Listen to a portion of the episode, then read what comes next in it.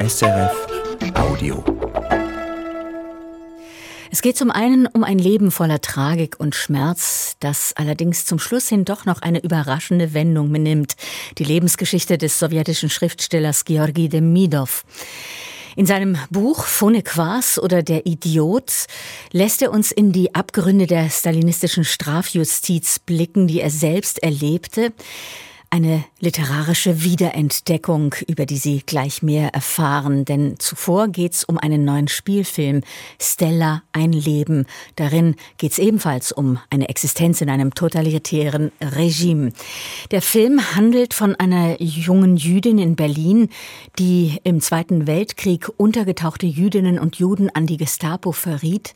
Ein Stoff aus einem Roman, Stella von Takis Würger, der bei seinem Erscheinen als Abenteuergeschichte kritisiert wurde.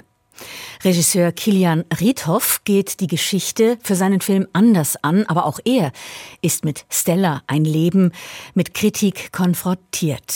Michael Sennhauser hat den Film nicht nur gesehen, er hat zum, fürs Gespräch darüber auch zwei besondere Menschen zusammengebracht, nämlich einerseits den Regisseur Kilian Riedhoff und andererseits den Historiker Daniel Gerson.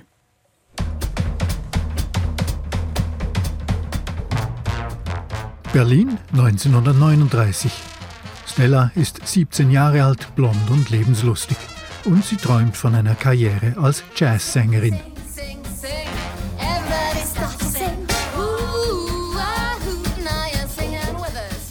Am 1. September 1941 wird sie mit ihrer ganzen Familie zu Zwangsarbeit in einer Rüstungsfirma verpflichtet. Später werden die Betriebe von der SS gestürmt, die jüdischen Zwangsarbeiter nach Auschwitz deportiert. Stella und ihre Eltern können untertauchen. Sie tut sich mit dem jüdischen Passfälscher Rolf Isaacson zusammen, spielt für ihn Lockvogel und Kundenvermittlerin. Triff endlich deinen Oberfähnrich. Wir brauchen die Kohle. Was glaubst du, was die Budia kostet? Ich will nicht deine Note. Das ist ja noch ein bisschen mit dem Rumvögeln. Das kannst du doch sonst auch ganz gut. Aber schließlich bekommt sie die Gestapo zu fassen. Stella wird gefoltert, zum ersten Verrat gezwungen. So, das war Spaß. Jetzt wird's ernst. Also bitte, wo wohnt er? Regisseur Kilian Riedhoff gibt den Jahren zwischen 1939 und 1943 viel Raum, um zu zeigen, wie Stella Goldschlag schließlich zur Greiferin für die SS wird, zuerst um ihre Eltern vor der Deportation zu retten, dann wohl mehr und mehr auch aus einer Trotzreaktion gegen ihr eigenes Jüdischsein heraus. Paula Beer gelingt die Darstellung der Gratwanderung zwischen Opfer und Täterin überzeugend. Und Regisseur Riedhoff baut neben den realistisch brutalen Szenen von Folter, Verhaftung, Verrat und Angst auch ein paar besonders groteske, bewusst überzeichnete Szenen ein etwa jene, in der Stella und ihre zwei Kumpane während einem Bombenangriff statt in den Keller zu flüchten, in die leere Wohnung eines Nazi-Bonzen eindringen und dort zu dritt, mitten im aufgebauten, von den Gästen panisch verlassenen Prunkmahl, eine verzweifelt dekadente Fress- und Zerstörungsorgie feiern, zu den Klängen von Wagners Walkürenritt. Solche Szenen erschließen sich in ihrer emotionalen Tragweite allerdings erst im letzten Viertel des Films, lange nach Kriegsende, als Stella nach zehnjähriger Haft noch zweimal der Prozess gemacht wird. Da erinnert Beers Verkörperung der nun vollends uneinsichtigen Frau ziemlich an Hitlers uneinsichtige Olympiafilmerin Leni Riefenstahl. Das trifft die Absicht von Regisseur Kilian Riedhoff. Ich habe ein Foto vor 20 Jahren in der Zeitung gesehen von einer jungen Frau auf dem Kudamm, blond, sehr hübsch, sehr lebendig. Ich habe dann den Artikel zugelesen, der war überschrieben mit Das blonde Gespenst. Im Artikel ging es um diese Frau, die eben hundertfach Freunde und Bekannte verraten hat und gleichzeitig Opfer war, weil sie verfolgt wurde, gefoltert wurde. Und die Ambivalenz dieser Geschichte, die es ganz schwer macht, ein Urteil zu fällen, hat mich sehr, sehr angezogen. Und deswegen habe ich mich ihr gewidmet. Warum aber ausgerechnet jetzt die Geschichte der Stella Goldschlag noch einmal erzählen, 30 Jahre nach ihrem Tod? Dazu sagt Kilian Riedhoff. Ich glaube, dass sie in der heutigen Zeit eine besondere Rolle hat, da wir in einer politischen Zeit leben, die doch sehr gefährlich ist. Wir haben nicht nur in Osteuropa oder in den USA, sondern auch gerade in Deutschland das Aufkommen von populistischen, faschistischen Kräften.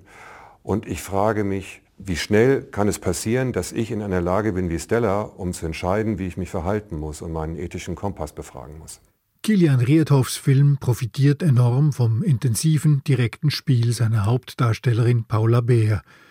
Paula Beer, die einem die Figur der jungen Stella sehr nahe bringt. Kilian Riedhoff und seine Drehbuchkoautoren hatten jedoch zuerst auf eine Außenperspektive gesetzt. Das ist richtig, ja. Wir haben am Anfang tatsächlich die Geschichte über ihren besten Freund erzählt, der sie bewundert und gleichzeitig dann zu einem moralischen Urteil kommen muss am Schluss. Sind aber mit diesem Versuch in der Sackgasse gelandet, weil wir gemerkt haben, wir kommen der Figur der Stella eben nicht nahe genug. Und es war dann für uns ein entscheidender Moment, als wir ja, uns dafür entschieden haben, ganz aus ihrer sich zu erzählen und uns ganz der Ambivalenz dieser Figur eben auszusetzen. Paula Bär gelingt es auf der Leinwand, eine sehr junge, sehr ehrgeizige und bisweilen auch sehr egoistische Frau zum Leben zu erwecken. Das ist nicht einfach, weil Filmfiguren natürlich auch immer ein großes Maß an Sympathie mitbringen müssen. Aber wir haben darauf vertraut, dass wir uns eben in dieser Geschichte immer wieder selbst entdecken und selbst fragen, wie hätten wir gehandelt. Paula Beer, die Schauspielerin, steht mit ihrer ganzen Ausstrahlung und Anziehungskraft für diese Dynamik. Aber es ist natürlich richtig, wir wollen uns in Stella wiedererkennen. Ich glaube, vielen von uns geht es, gerade von den jungen Menschen, geht es ja darum, im Leben einen Start zu machen, vielleicht tatsächlich Sängerin zu werden, so wie Stella das werden wollte. Wir träumen von Resonanz, von einem Leben, an dem wir teilhaben können. Und das zeigen wir am Anfang bei Stella, diesen Lebenshunger, diese Sehnsucht, dabei zu sein. Und das ist ganz wichtig, eben diese Figur nicht von Anfang an abzuurteilen, sondern die Identifikation zuzulassen, soweit es geht. Dass Stella mit ihren Passfälscherfreunden und deren Tricks von der Not ihrer jüdischen Mitbürger profitiert, dass sie sich als Lockvogel einsetzen lässt, das wirkt zunächst noch eher trotzig einer Gesellschaft gegenüber, die ihr die Teilnahme am Alltagsleben verweigert. Ich habe das für mich so begriffen, dass wir zu Stella eine schreckliche Nähe spüren und das dem Zuschauer erlebbar zu machen, so dass er sich dem nicht entziehen kann, darum ging es mir. Die ganze Gewalt des Nazisystems wird erst vollends sichtbar, als sie verhaftet und gefoltert wird und sie und ihre Familie mit dem Tod bedroht. Worauf Stella für die Gestapo zur Greiferin wird, um das eigene Leben zu retten. Uns war es vor allem wichtig, die Interferenz zwischen dem System und ihr zu verstehen. Und ich glaube, wir, wir sehen schon sehr klar, was das System mit ihr macht, auch wenn das System nicht immer körperlich und persönlich auftaucht. Aber hier pervertiert ein System eine junge Frau. Man kann ja attestieren, dass sie eine gewisse seelische Unreife hat. Das taucht auch im Urteil später 1957 auf. Aber es ist immer die Interferenz und wir tun es, glaube ich, zu leicht zu sagen, dass es ein intrinsischer Prozess ist, sondern wir müssen klar verstehen, dass ein System, ein verbrecherisches System, das Land meiner Vorfahren Stella dazu gebracht hat, zur Verräterin zu werden. Darin zeigt sich die Perversion dieses Systems ja besonders, dass sie die Juden gezwungen haben, an ihrer eigenen Vernichtung mitzuwirken. Umso verblüffender sind dann die Szenen im letzten Teil des Films, die nach dem Krieg spielen, als Stella nach ihrer Entlassung aus russischer Gefangenschaft auch in der Bundesrepublik Deutschland noch einmal der Prozess gemacht wird. Denn da kommt dann doch die Perspektive ihres jüdischen Jugendfreundes zum Zug. In einer Szene in einem Restaurant stellt dieser fest, dass Stella sich einen moralischen Panzer zugelegt hat als sie die jüdischen Zeuginnen und Zeugen zu Feinden erklärt, welche im Prozess von den Folgen ihres Verrats berichten. Auf diese Stella gibt es im Film jetzt nur noch die Außensicht, etwa die vom entsetzten einstigen Freund. Sicher ist es so, dass Stella uneinsichtig war und sich gegen ihren eigenen jüdischen Mitbürger gewandt hat. Man könnte sagen, antisemitisch geworden ist. Trotzdem verstehe ich das, dass man durch eine Entscheidung eben auf eine falsche Spur geraten ist im Leben und es nicht geschafft hat, das wieder einzufangen. Diese Schuld bleibt lebenslang. Es fragt sich ja, was ist ein Überleben wert, wenn es auf einer derart massiven Schuld gründet. Trotzdem bin ich fern davon, ein einfaches Urteil über sie zu sprechen, denn ich kann nicht ausschließen, dass es auch mir passiert wäre. Nach der Weltpremiere des Films am Zürich Filmfestival im letzten Oktober gab es neben positiven Reaktionen auch harsche Kritik. Wieder einmal suche das deutsche Kino den Täter im Juden, meinte der Kritiker der Neuen Zürcher Zeitung Andreas Scheiner. Ähnlich sieht es auch der Historiker Dr. Daniel Gerson vom Institut für Judaistik der Universität Bern. Dieser Film ist meiner Ansicht nach überflüssig, weil er das Problem von Ambivalenz, von Täterschaft und Opfersein eigentlich am falschen Beispiel bringt. Das richtige Beispiel wären für Daniel Gerson die unzähligen deutschen Mitläuferinnen und Mitläufer der Nazis, die ohne Folter und Bedrohung zu Täterinnen und Tätern wurden, aktiv oder passiv. Die Auswirkungen der Diktatur auf die Handlungsspielräume einzelner Menschen anhand der Person zu zeigen, die am untersten Ende der Skala dieser Diktatur steht, die, wie gesagt, zum Tod verurteilt ist durch das System, dünkt mich eigentlich nicht einleuchtend, nicht sinnvoll. Regisseur Kilian Riedhoff sieht das anders. Schauen Sie, das ist, was ich eben schon sagte, das ist eine Geschichte, die im Land meiner Vorfahren passiert ist. Wenn ich jetzt anfange und diese Geschichten nicht mehr erzähle, dann mache ich einen großen Fehler. Ich habe eine Verantwortung, denn ich erzähle, wie das Land meiner Vorfahren Menschen dazu gebracht hat, zu verraten. Dazu habe ich eine totale Verantwortung. Das nicht zu erzählen, wäre ein Fehler. Als Historiker sieht Daniel Gerson allerdings ein Muster, wie in Deutschland bis heute vom Holocaust erzählt wird. Ich sehe einfach, dass man ausblendet die Täterseite. Die Täterseite wird letztlich in den Hintergrund gedrängt. Das kommt in der deutschen Darstellung des Holocaust sehr häufig vor. Es ist immer sehr opferzentriert und hier auch wiederum wird anhand eines Opfers der Holocaust dargestellt und zwar mit einem Opfer, das zugleich sogar als auch Täter sein soll. Andreas Scheiner, der Kritiker der Neuen Zürcher Zeitung, ging in seiner Kritik noch weiter. Wenn, wie der Film erzählt, selbst eine Jüdin Juden in den Tod geschickt hat, sei damit der einfache Nazi entlastet. Auch mit dieser Kritik am Film geht Daniel Gerson einig. Also er kann natürlich als Entlastung gesehen werden, weil der Fokus auf diese klare Kategorie Jüdin gelegt ist und die nichtjüdischen Deutschen eigentlich ihr Verhalten nicht weiter erklären müssen. Regisseur Riedhoff sieht das anders. Also wir haben diese Bedenken selbstverständlich wiedergespiegelt bekommen und auch sehr lange reflektiert. Uns war es trotzdem wichtig, diese ambivalente Geschichte zu erzählen, statt gar keine darüber zu erzählen. Denn so viele Geschichten über das Ritterreich werden in Deutschland zumindest gar nicht mehr im Kino erzählt. Es scheint fast, als ob wir das hinter uns bringen wollen. Aber das ist nun einfach sehr aktuell. Wir dürfen diese Geschichten nicht vergessen. Das wurde uns auch von ähm, ehemalig untergetauchten Juden damals in Berlin gesagt. Helfen Sie da, tragen Sie dazu bei, dass diese Geschichten nicht vergessen werden. Der Filmregisseur Kilian Riedhoff. Und wenn Sie sich selbst ein Bild machen wollen davon, wie der Film Stella ein Leben umgeht mit der Opfer-Täter-Dynamik, dann können Sie das jetzt tun. Stella ein Leben startet heute auch in den Schweizer Kinos.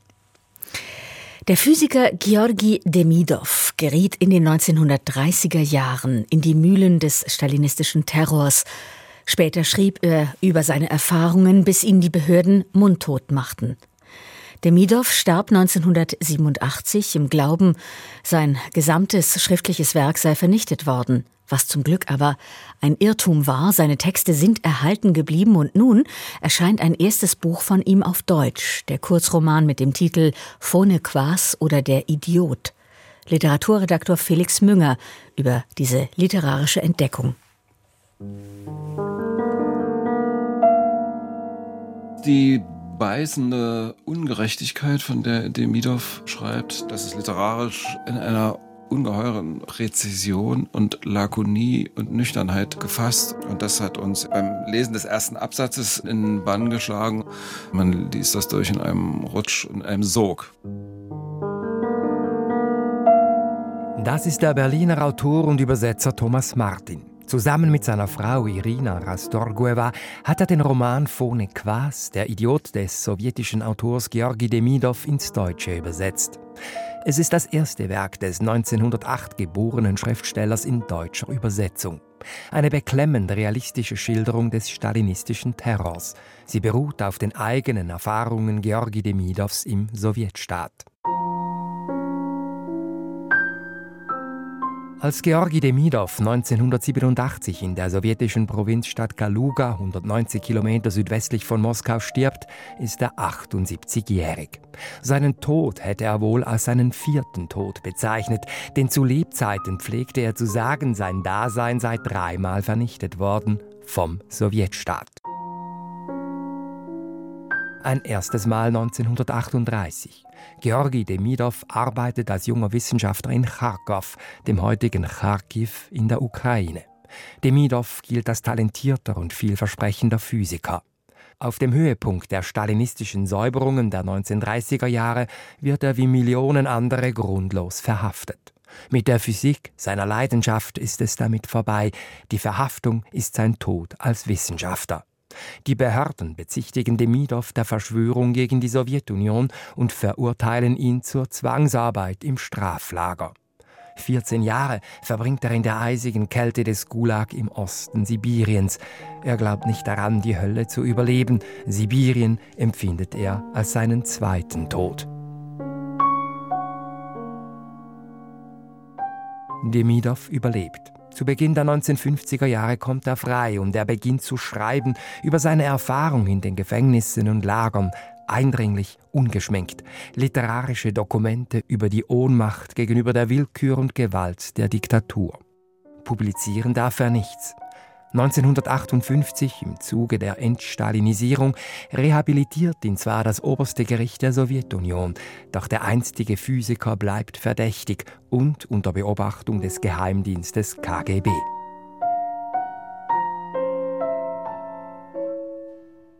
Im Sommer 1980 dann der dritte Tod.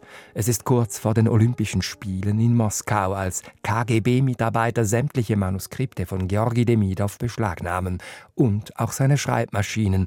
Ohne sie kann Georgi Demidov nicht weiterschreiben. Handschrift geht nicht. Er hat sich im Lager die Finger abgefroren. Das KGB lässt die Manuskripte im Archiv verschwinden. Demidov ist überzeugt, dass seine gesamte Literatur vernichtet worden sei. Es ist sein Ende als Schriftsteller. Dass er sich geirrt hat, erlebt er nicht mehr. Erst ein Jahr nach seinem Ableben während der Perestroika gelingt es seiner Tochter, die Texte bei den Behörden herauszufordern und in Russland zu publizieren.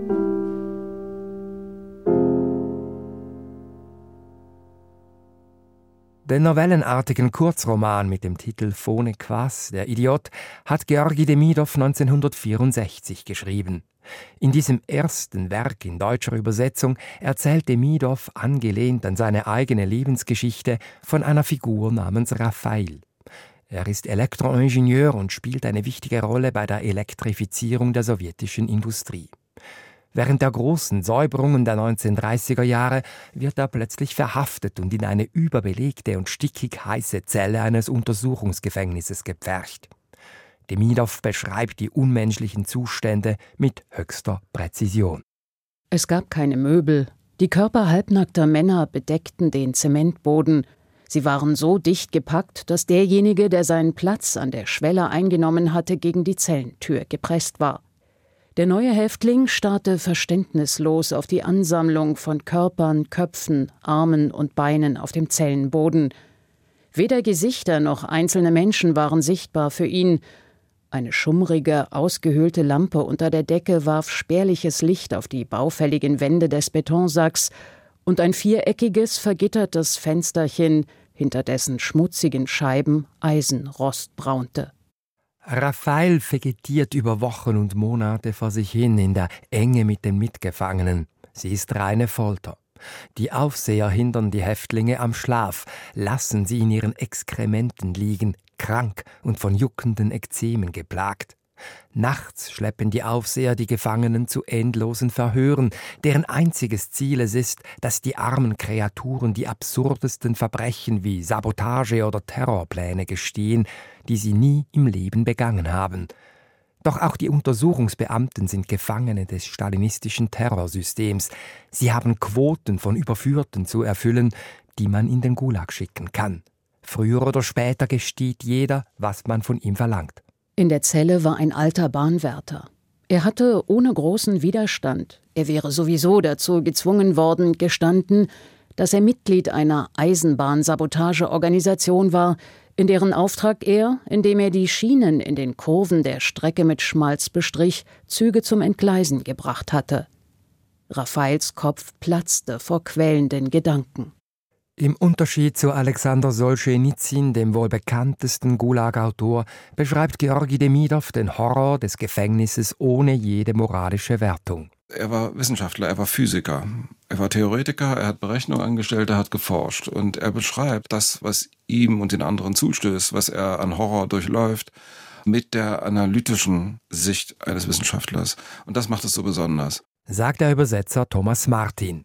Phone Quas liest sich als geradezu wissenschaftliche Studie über die Zerstörung des Menschen durch eine mörderische Staatsmaschine.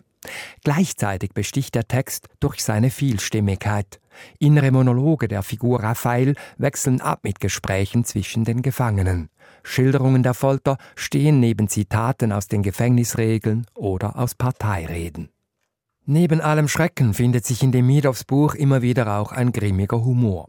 So bezeichnet der Gefangene Raphael, der jüdische Wurzeln hat, die Wärter und Ermittler innerlich allesamt als Phone Quas.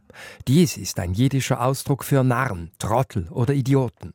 Raphael entwickelt mit sarkastischem Schalk den Plan, in den Verhören das absurde und völlig unrealistische Geständnis abzulegen, dass er in seiner Funktion als Elektroingenieur absichtlich schlechten Strom hergestellt habe, um die Maschinen in den sowjetischen Fabriken zu zerstören. Die Ermittler, diese Phone Quas, würden nicht in der Lage sein, diese physikalische Unmöglichkeit zu durchschauen und ihn in den Gulag schicken. Von dort aus, so Raphaels Plan, würde er Berufung einlegen, leicht beweisen können, dass sein vermeintliches Vergehen gar nicht möglich ist und freikommen. Raphael fand großen Gefallen daran, sich Sabotageaktionen auszudenken, die für den Laien beeindruckend, in ihrem Wesen aber völlig absurd waren. Das erwies sich als recht amüsante und unterhaltsame Beschäftigung. Jetzt erwartete er das Treffen mit dem Ermittler, nicht mehr mit dem alten Gefühl der Hoffnungslosigkeit, sondern war sich des glücklichen Ausgangs eines unheimlichen, aber interessanten Spiels fast sicher. Doch Raphael unterschätzt die Einfalt der Ermittler und erweist sich dadurch am Ende selbst als Phonequas, als er nämlich sein abstruses Geständnis abgelegt hat, sind die Befrager derart alarmiert ob der vermeintlichen Monstrosität des Gehörten, dass sie glauben, den Gefangenen auf keinen Fall am Leben lassen zu können, und sie richten ihn unverzüglich hin.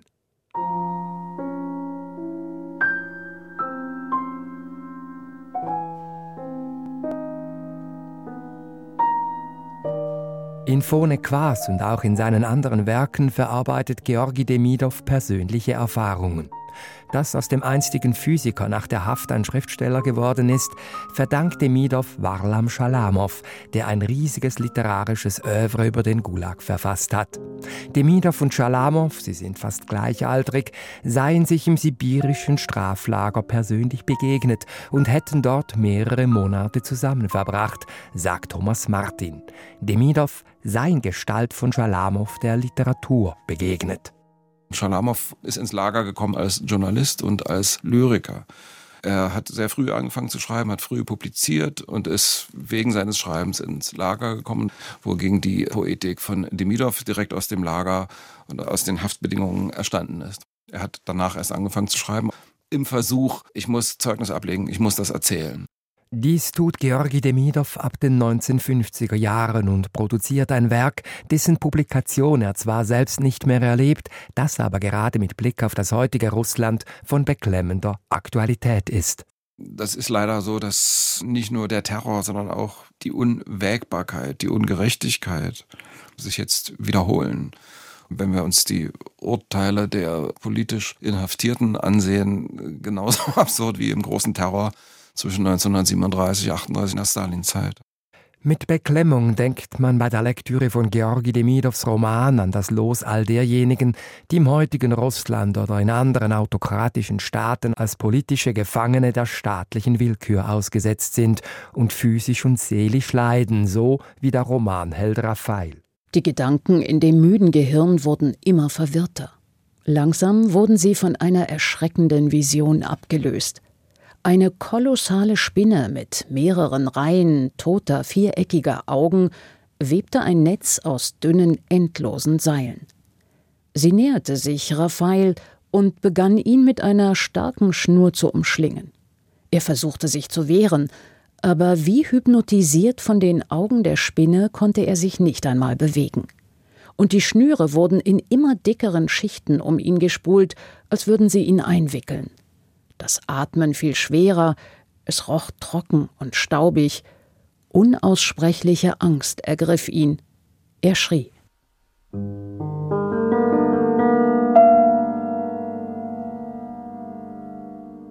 Die Bezüge zur Gegenwart machen Phone Quas oder der Idiot gerade heute so dringlich. Doch das Werk ist auch deshalb zeitlos aktuell, weil es die Grundfrage aufwirft, weshalb Menschen Menschen derartiges Leid antun. Warum machen so viele, auch Beamte in tiefen Chargen, im System des Terrors mit? Georgi Demidov stellt die Frage nach dem Bösen an sich. Und dies ist es, was sein Werk so universell macht.